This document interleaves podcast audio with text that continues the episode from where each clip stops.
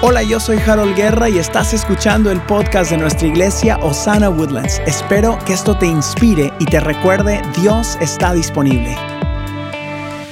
Hoy continuamos nuestro segundo mensaje de la serie Viviendo como triunfador. Les dije la semana pasada que yo sabía que esa frase es una frase de caja. Usted me entiende lo que le digo, ¿verdad? Toda la gente dice cosas como, eh, vamos a triunfar y vamos a ganar. Y todos dicen, ¡yeah! Entiendo que es muy fácil que la gente diga, ¡yeah! Cuando dices, Dios quiere que triunfes. Pero miren, realmente en la Biblia están las claves para que usted, su familia, sus negocios triunfen. Y mi corazón es tener una iglesia llena de gente triunfadora a causa de Jesús.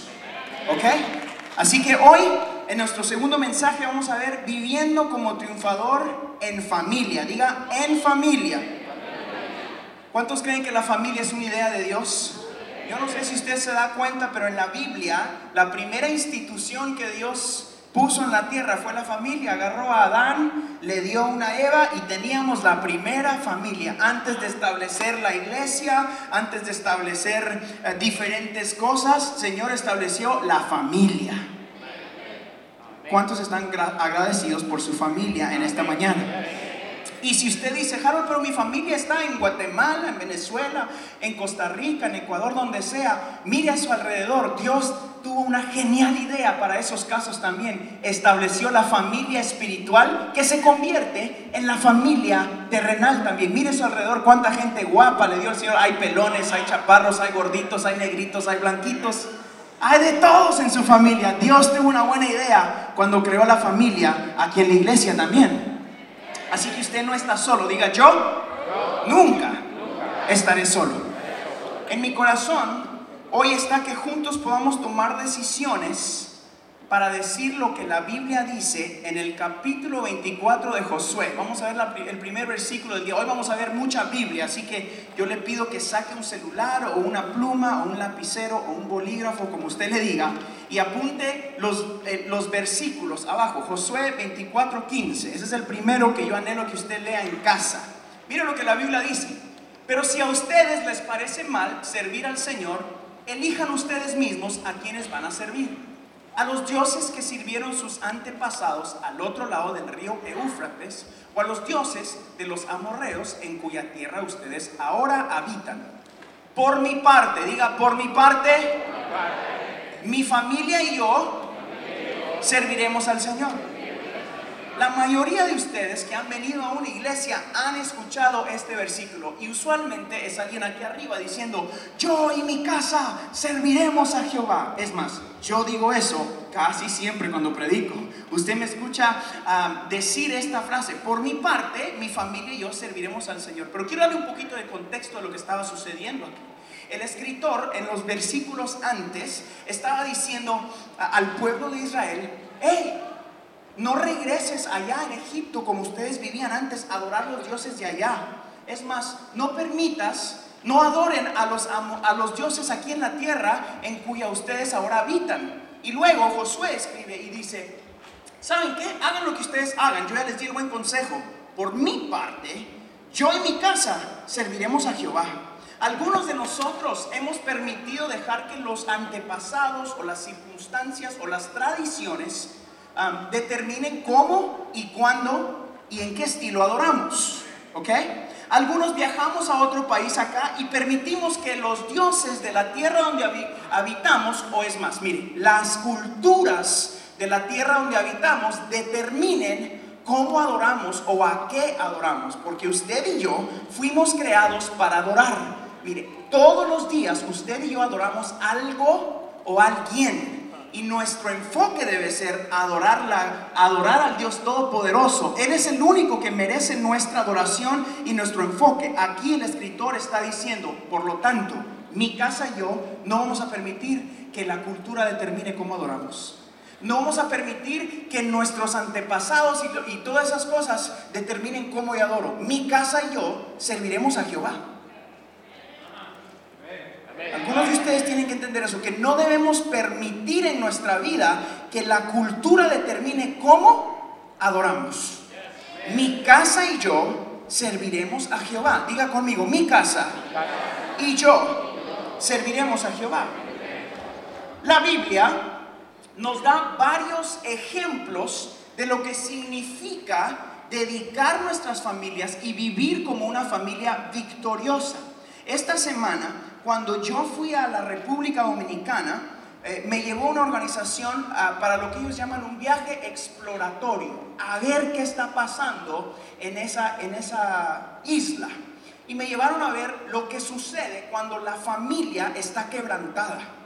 Ay, Dios mío, si usted hubiera caminado esas calles conmigo, hubiera regresado aquí a abrazar. Yo regresé, entré y le di un abrazo a mi esposa, le di un abrazo a mis hijos y dije, yo en mi casa serviremos a Jehová, porque fuera de Jehová es un desastre. Fuera de Jehová es un desastre. Y entonces lo que sucede es que cuando yo vengo acá y me paro de frente de ustedes, lo que yo digo todas las semanas se convirtió en real. Porque yo digo cosas como estas casi todas las semanas. Dios todavía sana, Dios todavía salva, Dios todavía restaura. Pero cuando lo ves, a primera vista, regresas a predicar desde acá y dices, Dios todavía sana, Dios todavía salva, Dios todavía restaura. ¿Sabe por qué? Porque Dios todavía sana, Dios todavía salva y restaura. Y este mundo necesita tener familias triunfadoras. Por eso esta semana yo le voy a mostrar a usted los principios y claves bíblicas que tenemos que tener como esposos, como hijos, como esposas, como padres. ¿Cuántos quieren saber lo que Dios dice de cómo tenemos que tratar a nuestros hijos? Para tener familias victoriosas en Cristo Jesús debemos entender y practicar los principios. Usted me ha escuchado a mí decir esto, Dios es un Dios de principios y los principios abren la puerta de la bendición de Dios. Mucha gente ora cosas como, Señor, abre las ventanas de los cielos para mí, pero no cumple los principios. Y Dios dice, me estás echando llave en la puerta, no puedo. Los principios son la llave que abren la puerta de la bendición de Dios. No sé si se da cuenta, pero hoy sí vengo con ganas de predicar. Come on. Ok, número uno, escriba ahí, uno, punto. ¿Está listo? Hoy vamos a enseñar hábitos bíblicos, cosas que Dios tiene para ti. You ready? Diga, I'm ready. All right, qué bueno. Número uno, crea hábitos que te apunten a Dios. Crea hábitos. Todos tenemos hábitos, cosas que hacemos. Por ejemplo, yo todos los domingos me gusta tomarme un café en la tienda del Circulito Verde. Hasta que no me den sponsorship, ya no voy a decir su nombre, dije yo. Tócalos, Padre, donde quiera que estén, Señor. Todos los domingos me gusta, ¿sabe por qué? Eh, porque es un hábito. Ya me, ganaron esos tipos. y, y tengo un hábito de tomarme un café. Me gusta tomarme un café. Ese es un hábito. Usted tiene hábitos en su familia. Por ejemplo, antes algunos padres tenían hábitos que nos llamaban, hey, cabezón, venga para acá. Hey, chaparro, hey, gordo, hey, pelón, este bruto. Venga para acá. Era un hábito. Sus papás realmente no le querían decir a usted cabezón, bruto, pelón, chaparro, ¿verdad? Nada más le querían decir chaparro, por ejemplo. Como sea que le hayan dicho, pero era un hábito. Y entonces cuando usted se sentía mal y ahora si usted se lo recuerda a sus papás, yo me acuerdo, yo le dije, mamá, una vez me dijiste así. Me dice, ay, hijo, pero no era lo que yo quería decir. ¿A ¿Alguien le ha pasado? ¿Verdad? Usted tiene hábitos. Y yo quiero animarlo a que cambie sus hábitos para hablar palabras de bendición. Es algo sencillo y no tan espiritual, pero muy espiritual. Ya no le diga a sus hijos cosas que no son. Es más, cambie la manera que le habla a su esposa, a sus hijos, a sus padres, a sus abuelos. Lo que usted diga, yo tengo poder en mi boca. Algunos tienen mucho poder en su boca, pero no lo están usando para las cosas correctas. Yo quiero que usted haga un hábito de hablar palabras de bendición para tener familias victoriosas. Diga hábitos. Ok, recuérdele a sus hijos o a su familia lo bueno que ha sido Dios. Mire esto, mire esto. Dígame un amén bien fuerte si Dios ha sido bueno. Ah, ¿verdad que sí? Pero a veces hablamos de tantos problemas y cosas que nos faltan y cómo nos fue en el trabajo y, cuánto subió el bill de la luz o, que, o cualquier otra cosa y no hablamos de lo bueno que ha sido Dios. yo quiero animarlo que del día de mañana en adelante usted diga, Dios ha sido bueno. La primera palabra de su, de su boca que sea algo que glorifique a Dios. Háblenle a sus hijos que Dios ha sido bueno. Yo a mis hijos cuando me hacen preguntas de por qué tenemos esto o por qué hemos podido hacer esto, yo le digo, porque Dios ha sido bueno. Porque papi predica. Porque nosotros somos adoradores y Dios bendice a los que le adoran. ¿Cuántos están aquí para adorar a Dios en esta mañana? Hable cosas de bondad. Ok, no permita que la sociedad determine sus convicciones. Le estoy dando consejos prácticos y fáciles, ¿ok? no permita que la sociedad determine sus convicciones. Por ejemplo, en esta casa, a, mí alguien me dijo, eh, yo estuve con muchos pastores esta semana porque fuimos un grupo muy grande y, me preguntan cosas tan sencillas como, e, en tu, en tu iglesia hablan en lenguas y pasan y oras por la gente y, les pones manos y yo digo, sí, yo sé que no es tan cool eso ahora, en días. Ya no es tan cool y cuando los pastores no usan corbata y se miren así como como los que ustedes se acuerdan de antes, ¿verdad?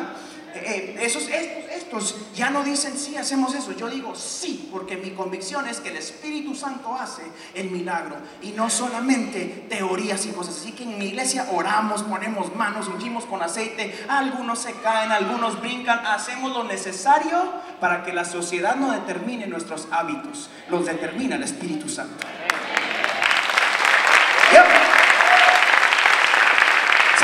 Porque esta es la familia que Dios nos ha dado a nosotros. Así que no permita que la sociedad determine cómo actúan sus hijos. Eso lo determina la Biblia y lo determina usted. Ay, mire, son hábitos chiquititos. Cuide lo que miran sus hijos, cuide lo que escuchan, cuide lo que sucede en su casa, guarde su casa. Sea celoso con su casa porque es lo que Dios le dio para que usted sea luz y sale en esta tierra. Ah, no sé si me escuchó, el Señor te dio tu familia para que tú seas luz y sal en esta tierra. Y si dices, bueno, pero si yo soy soltero y no tengo familia, esta es tu familia espiritual, aquí. Aquí donde estás, esta es tu familia espiritual. El Señor, el Señor nos dio Osana Woodlands para que podamos ser luz y sal en esta tierra. Así que aquí vamos a, no vamos a dejar que eso determine o que la sociedad determine nuestros hábitos. Eso los determina el Espíritu Santo. Amén. Yo le quería dar un ejemplo de hábitos, de crear pequeños hábitos. Y anoche, mientras trabajaba en el mensaje, eh, eh, eh, mi esposa me dijo, yo le dije, mira, necesito que mires mis notas y necesitaba yo ayuda. Yo estaba en el cuarto donde yo usualmente trabajo y ella me dijo, dame un segundo que voy para arriba a orar con los niños antes de dormir. Y yo dije, yes, es el ejemplo que necesitaba se fue y fue a orar por mis hijos antes de dormir. Y antes de dormir mis hijos dicen los frutos del Espíritu, dicen todo lo puedo en Cristo que me fortalece, ah, y dicen varios versículos que se les fuimos enseñando desde niños, desde chiquitititos. Mi esposa no podían ni hablar y ya repetían, bla, bla, Jesús, amén. ¿Y qué está haciendo? Orando. Pero nosotros en nuestra casa decidimos poner la palabra de Dios en el corazón de nuestros hijos. Yo quiero animarlo a usted que ponga la palabra de Dios en cada miembro de su familia. No hay opción porque en mi casa se adora. No hay opción porque en nuestras casas se adora. Nosotros le decimos a nuestros hijos, esto es quien tú eres. Eres un adorador. Esto es para lo que naciste, para adorar. ¿Y sabe qué sucede? Los como yo, cuando yo era niño, mi mamá hacía esas cosas conmigo, me contaba, vos naciste para adorar, repita conmigo, Jehová está conmigo, Dios cumplirá su propósito en mí. Y cuando era yo un teenager, trataba yo de pecar y nunca pecaba a gusto. Todos los que se ríen son los que trataron y no pueden pecar bien, ¿verdad? O sea, no sabía ni pecar bien. Porque cuando pecaba, tenía una convicción que decía, ay, ay, ay, Padre, perdóname, perdóname, perdóname. Ya no lo vuelvo a hacer. Y pedía perdón todos los domingos y durante la semana pecaba y al domingo otra vez a pedir perdón. ¿Sabe qué pasa? Tenía convicción en mi corazón del Espíritu Santo. Ya no necesitaba a mi mamá porque había un hábito que estaba dentro de mí, que era saber que el Espíritu Santo estaba conmigo en todo lugar. Así que mamás, papás, escúcheme, crea buenos hábitos en tus hijos, porque la Biblia lo dice así. Mire, le vamos a enseñar. Así que número uno dijimos, crea hábitos, ¿verdad? Número dos, mire lo que dice, mire lo que dice la Biblia en Proverbios capítulo 22. Instruye al niño en el camino correcto y aún en su vejez que no lo abandonará. Es lo que yo le decía, eso me pasó a mí. No podía ni pecar a gusto. No, no tuve otra opción más que adorar a, a Jesús, porque estaba dentro de mí. Hábitos que apunten a Dios. Le vamos a crear hábitos que apunten a Dios. Número dos, ¿está listo? ¿Está listo? Ah, bueno. Honra a Dios en tu familia. Escriba eso. Honra a Dios en tu familia. Honra a Dios. La Biblia lo dice así. En Salmos, en el capítulo 100, versículo 17, está escrito así. En cambio, el amor de Dios siempre será el mismo. ¿Cuántos están agradecidos por eso? Dios ama a quienes lo honran y siempre les hace justicia a sus descendientes. Otra versión dice a los hijos de tus hijos. Escúchame. Cuando usted honra a Dios, Él siempre, diga siempre, bendice nuestras generaciones. Me quedé un poquito de tiempo ahí ayer mientras estudiaba y dice, ¿por qué no dice Dios hace justicia para ti?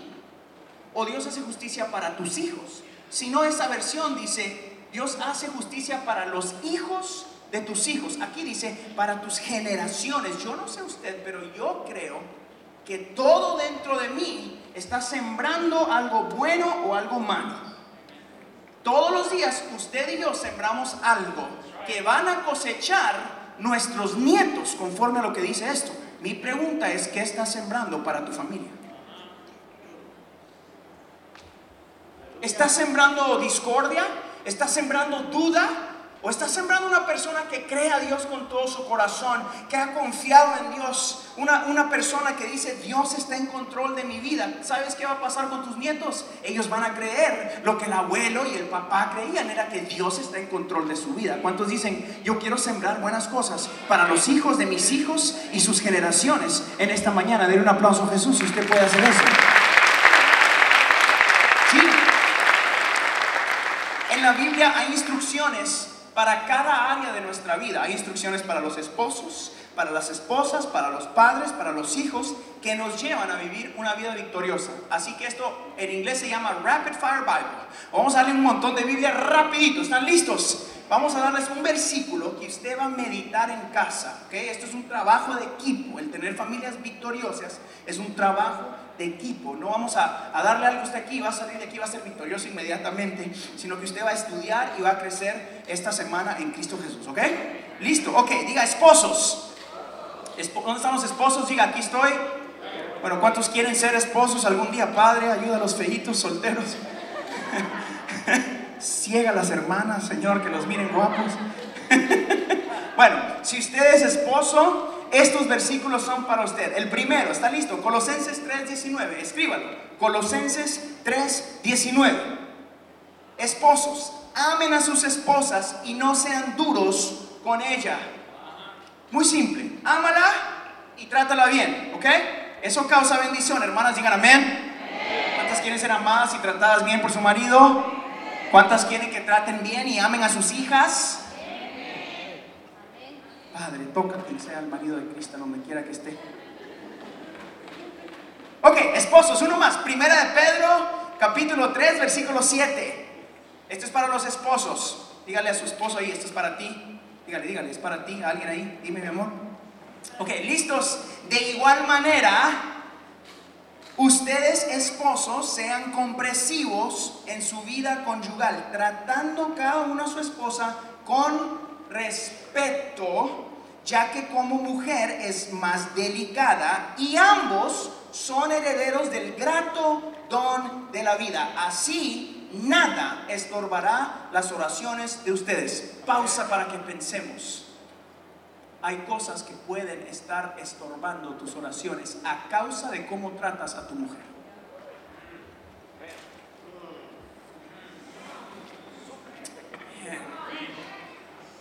I know. Hay cosas que pueden estorbar tus oraciones. Señor, ayúdame el día de hoy en el trabajo. Padre, bendíceme, porque yo quiero bendecir a mi casa y voy a dar a la iglesia y qué sé yo, pero trataste mal a tu mujer antes de salir. Es posible que tus oraciones sean estorbadas porque no hubo respeto para tu esposa. Familias victoriosas, maridos victoriosos requieren, dice la Biblia, que la trates con cuidado y con respeto. Así nada, diga nada, estorbará las oraciones de ustedes. Esposas, ¿cuántas quisieran que sus maridos las amaran más en este lugar? Vamos a ser esposos que aman y respetan a sus esposas y de esa manera Dice la Biblia, mire, y ambos son herederos del grato don de la vida. ¿Sabe de qué está hablando eso? Que la cruz del Calvario nos hizo iguales en Cristo Jesús, lavados con la misma sangre, que ya no hay ningún hombre que sea más que una mujer o que sea una cosa, no, uno lidera y uno es cabeza, pero su esposa tiene la misma posición en Cristo Jesús que la de usted, porque somos, somos recibidores del grato don de vida. La cruz del Calvario a los pies, todos somos iguales. Eso creo yo aquí. Las mujeres. Mujeres, vamos. That's right. Ok, ¿están listos para las esposas, maridos? Diga, esposas. Ok, usted si es esposa, eh, aquí le va. ¿Listas? Colosenses, escríbalo, o si no, escríbalo usted, marido, para que se lo recuerde en la casa. Alguien que lo escriba. Esposas, Colosenses 3:18, le estoy dando claves bíblicas el día de hoy, le dije, mucha Biblia. Colosenses 3:18, esposas, esa es usted, sométase a sus esposos como conviene en el Señor, sométase a sus esposos como conviene al Señor. Ay, qué duro eso, ¿verdad? Maridos digan amén. La mire ahorita, míreme a mí porque le puede ir mal. I'm trying to help you. Look at me right now, I'm telling you. Someterse como al Señor es con respeto, con reverencia y entendiendo una cosa. El liderazgo que Dios puso no causa que alguien sea más o menos que alguien, sino causa los principios de Dios que activan la bendición en nuestras familias. Escúcheme, por favor. No, usted cuando viene ante el Señor, usted cuando viene ante el Señor, usted viene con un corazón contrito, humillado, agradecido, y por eso la Biblia está llamando a las esposas que se sometan ¿verdad? Y a los maridos a que respeten ese sometimiento y en amor Jesús mismo, como lo hizo Jesús con la iglesia, Jesús deja su trono, su posición de liderazgo y viene y se hace uno con ella. Man, that was good. That was Jesús deja su posición de liderazgo, viene y se hace uno con ella, lo que causa que ella se someta más, la iglesia se somete a Jesús más a causa del agradecimiento por el sacrificio. Entonces, maridos que aman y respetan, ¿verdad? Y cuidan, causan el sometimiento de Dios en las esposas, ¿ok?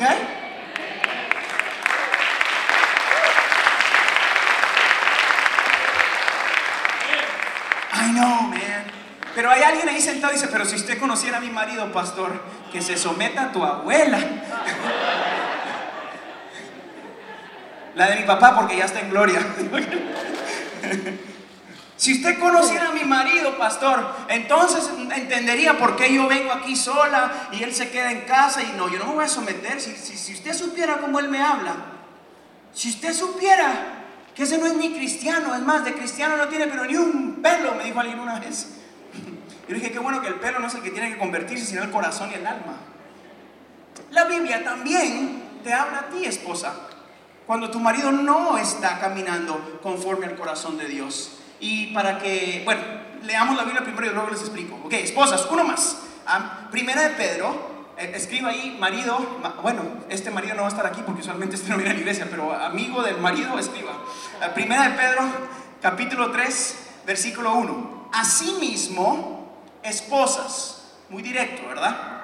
Sométanse a sus esposos de modo que, coma para que piense, que si alguno de ellos no creen en la palabra, puedan ser ganados más por el comportamiento de ustedes que por sus palabras.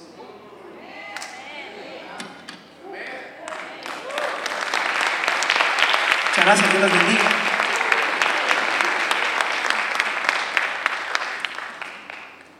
Deje de hablando cosas que no bendicen a su marido que no está acá. Cuide sus palabras. Cuida tu boca y actúa conforme al corazón de Dios. Porque tus acciones, dice la Biblia, mire lo que dice. Mira lo que dice.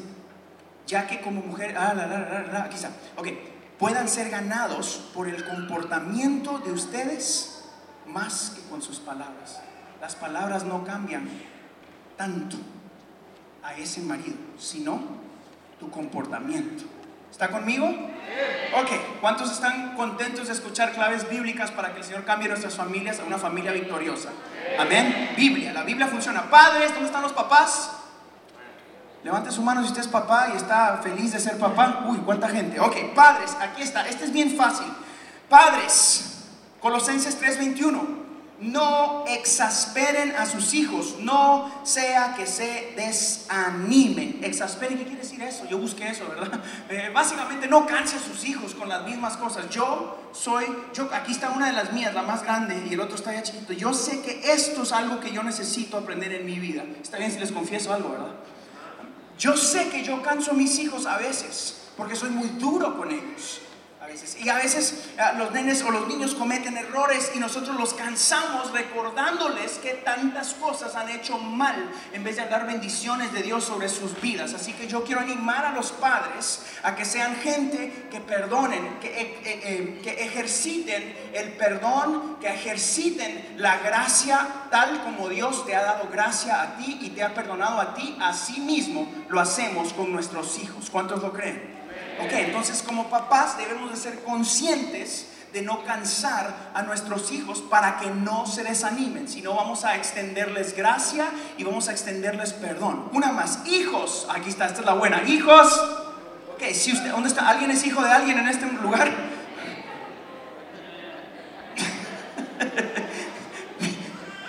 Mi nene hoy en la mañana, Marquitos, me dijo, todos son hijos de alguien, papá, porque todos tienen una mamá. Le dije, sí, es más, tiene razón. Así que si usted es hijo de alguien, esto es para usted y esta es algo grandísima. Si usted, si usted, ah, ah, si usted cumple esto, usted va a escuchar y va a reconocer de que esta es una de las primeras promesas en la Biblia que tienen promesa. Mire lo que dice Deuteronomio, Deuteronomio en el capítulo 5, versículo 16. Honra a tu padre y a tu madre como el Señor tu Dios te lo ha ordenado, para que disfrutes de una larga vida y te vaya bien en la tierra que te da tu Señor. ¿Cuántos quieren que les vaya bien en la tierra? Empieza con honrar a tu padre y a tu madre. ¿Cuántos quieren que les vaya bien en la tierra? El principio está en honrar a tu padre y a tu madre. No dice la Biblia que los honres si ellos hacen las cosas bien.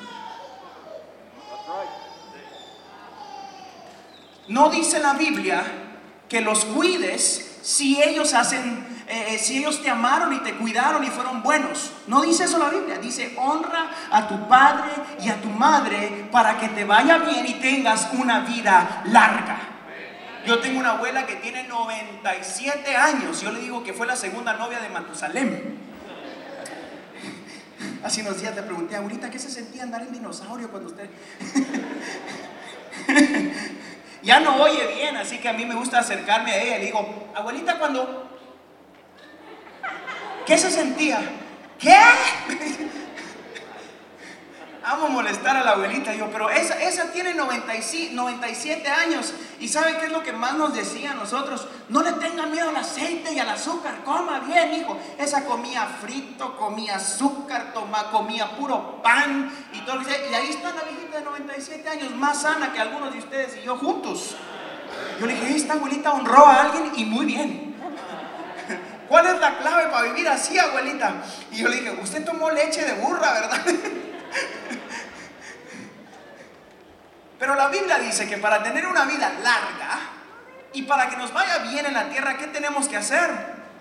Honrar a tu padre y a tu madre yo anhelo que nuestra iglesia sea una iglesia que honra. Entiendo que esto es algo rapidísimo y, muy simple, claves para los esposos, para las esposas, para los hijos y para los padres para vivir una vida victoriosa. ¿Cuántos están contentos que Dios nos dejó un mapa de cómo vivir la vida en familia? Si usted está agradecido, aplauda a Jesús fuerte, por favor. Ayúdenme.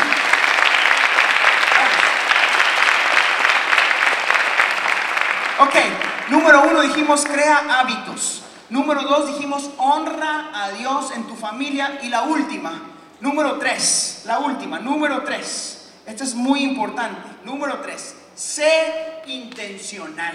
Be intentional. Haga las cosas con propósito. No deje que la vida le suceda. Ay, cuánta gente, cuánta gente deja que la vida solo le suceda. O que su familia, bueno, que Dios los cuide a estos niños. No, cuídenlos usted. Si usted los hizo.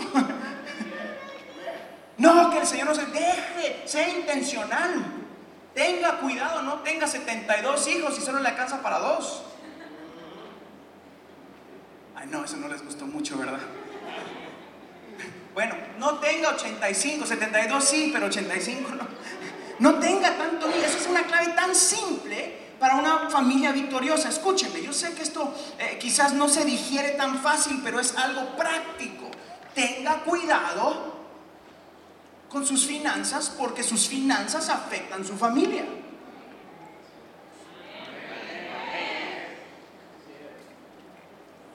It's okay si su carro no está tan nuevo. No se endeude porque afecta a su familia. No compre una casa más grande de lo normal porque afecta a su familia. No se despierte a la una de la tarde porque afecta a su familia. Músicos digan amén.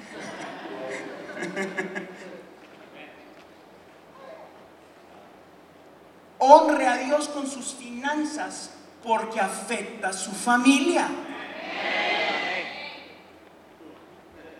Aquí va la que no les va a gustar muchito. Cuide su salud porque afecta a su familia. Tacos una vez a la semana, no una vez por cada hora.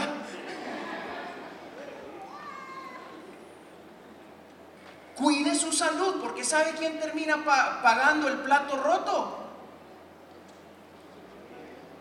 ¿Quién? Ya, entonces usted cuídese.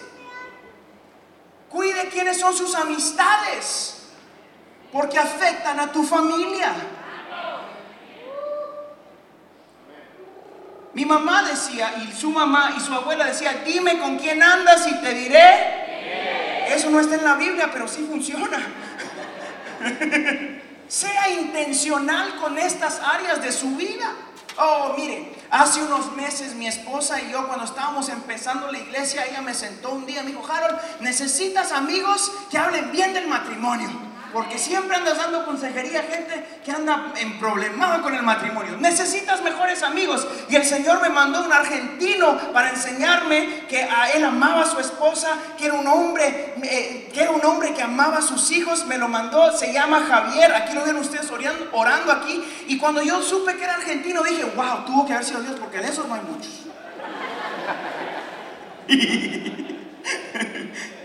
Era humilde y dije, Padre, Dios hace milagros.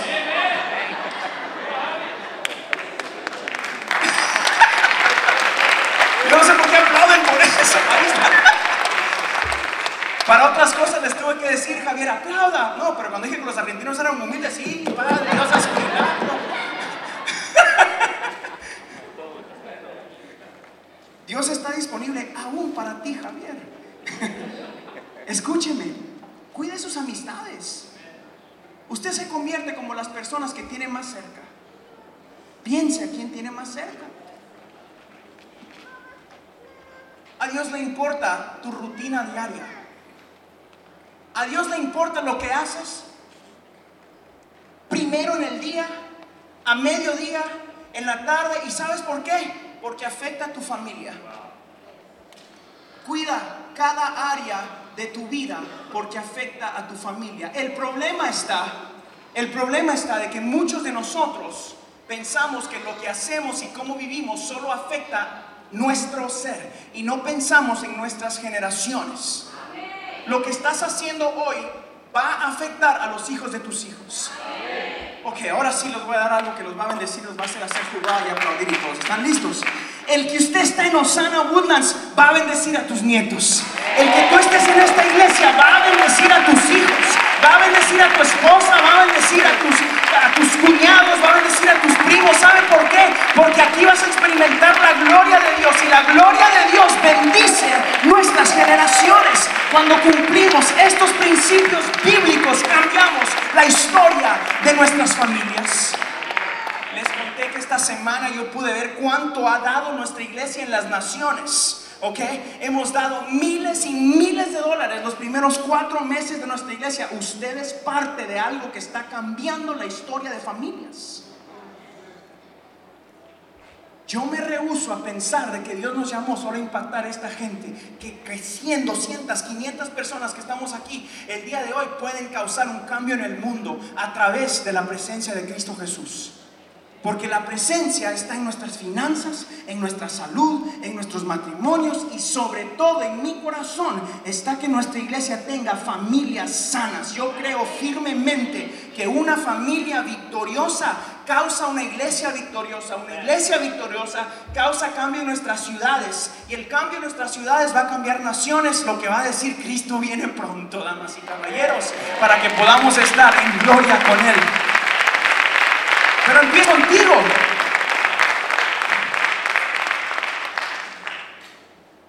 En mi vida, yo he decidido ser muy intencional con cosas tan simples como los sábados. Yo le digo acá, Carlos y los que trabajan con nosotros saben que los sábados yo no estoy disponible. No sé cómo Dios, no estoy disponible siempre. Porque los sábados yo invierto tiempo en mi familia. Y si por alguna razón algo sucede, que estoy eh, algo sucede que trabajé un sábado o algo así, no trabajo el lunes porque ese es el día de mi familia. Porque ¿saben qué? Si no puedo cuidar de mi casa, ¿cómo voy a cuidar de su casa? Si tú no puedes cuidar de tu familia, ¿cómo puedes ser luz y sal a las naciones? Empieza desde nuestra casa, familias sanas, iglesias sanas, iglesias sanas, naciones cambiadas.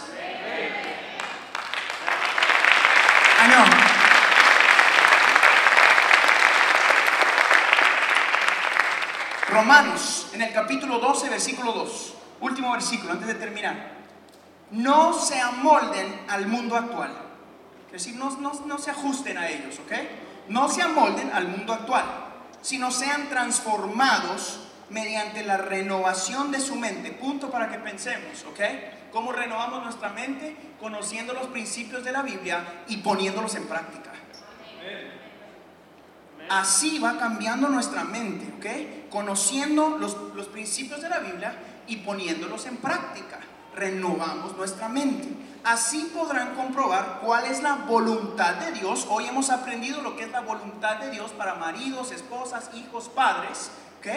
Escuchen, la voluntad de Dios, buena, diga buena, agradable y perfecta. Debemos esforzarnos por invertir tiempo con nuestra familia. Debemos esforzarnos como maridos para amar a nuestras esposas. Debemos esforzarnos como esposas para someternos a nuestros maridos. Debemos esforzarnos como hijos para honrar a nuestros padres. Y debemos esforzarnos como padres de no cansar a nuestros hijos. Esta es palabra de Dios para tener familias triunfadoras. Si usted lo cree, aplauda fuerte a Jesús. que se pone de pie, por favor.